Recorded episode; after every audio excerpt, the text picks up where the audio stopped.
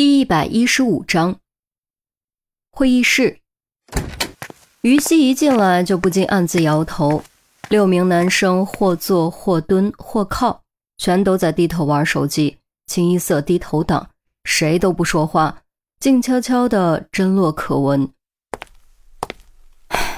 还玩还玩，这都什么时候了，你们还有心情玩？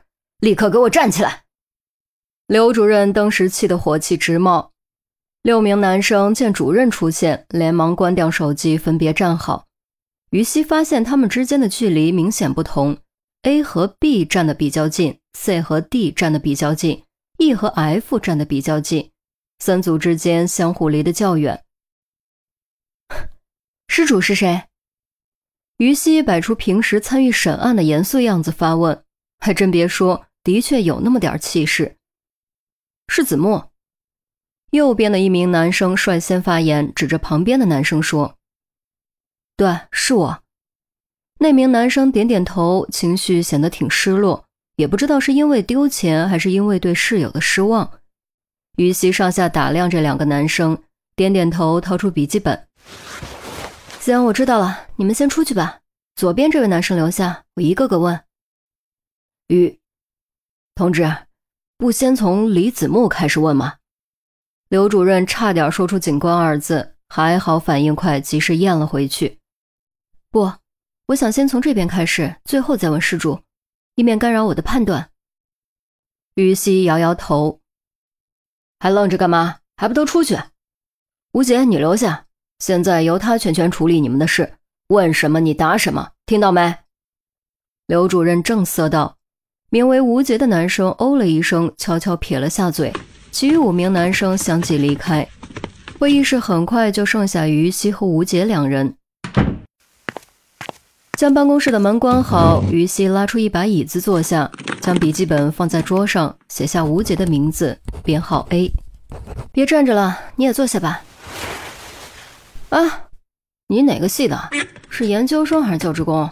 凭什么生我们？吴杰用力将自己扔进椅子里，整个椅子都跟着晃了晃，语气颇不客气。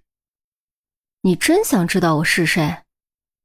于西用玩味的眼神看了吴杰一眼，从吴杰的举止言谈，他能看出吴杰是个还有些叛逆、不服管教的人。对我有知情权。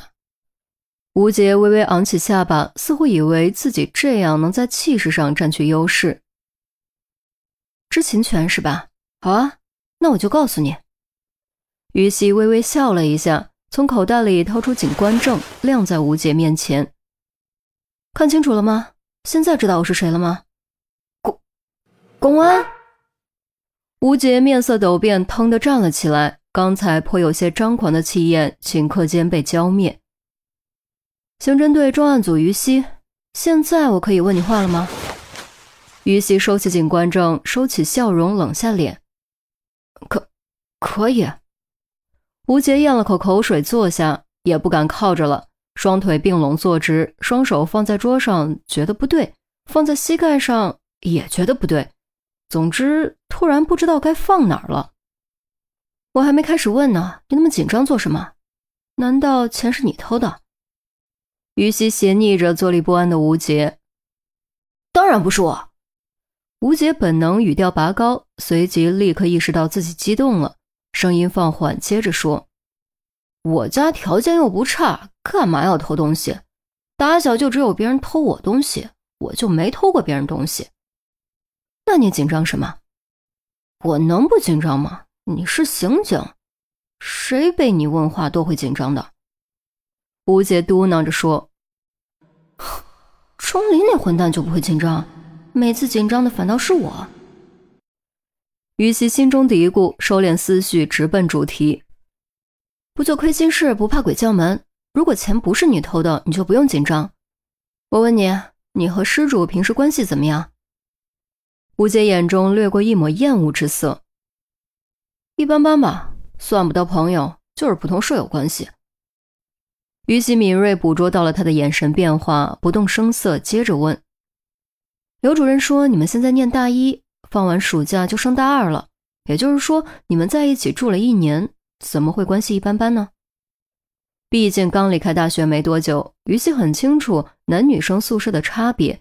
总体来说，男生宿舍绝对比女生宿舍融洽，有矛盾出去喝一杯也就化解了。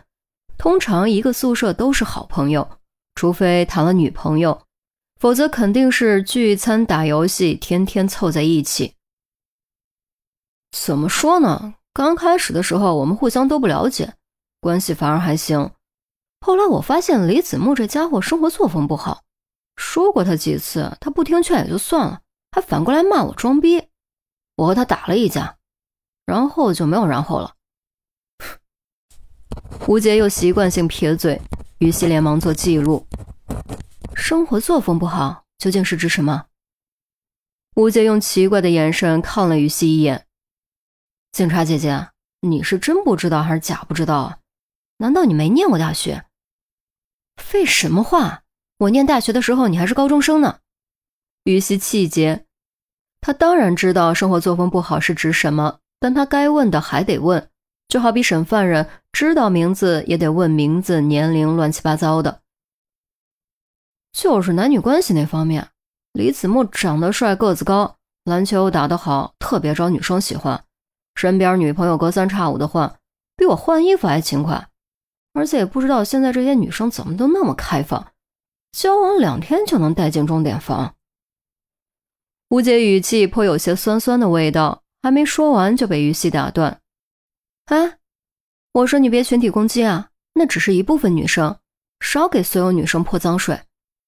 于西有点生气，吴姐口中那种女生她也见过，任何大学都有，早已不是什么新鲜事。可大部分女生还是很洁身自好的。啊，是是是，警察姐姐，你一看就是好女生。我指的是那些不自重的女生。吴杰连忙赔不是。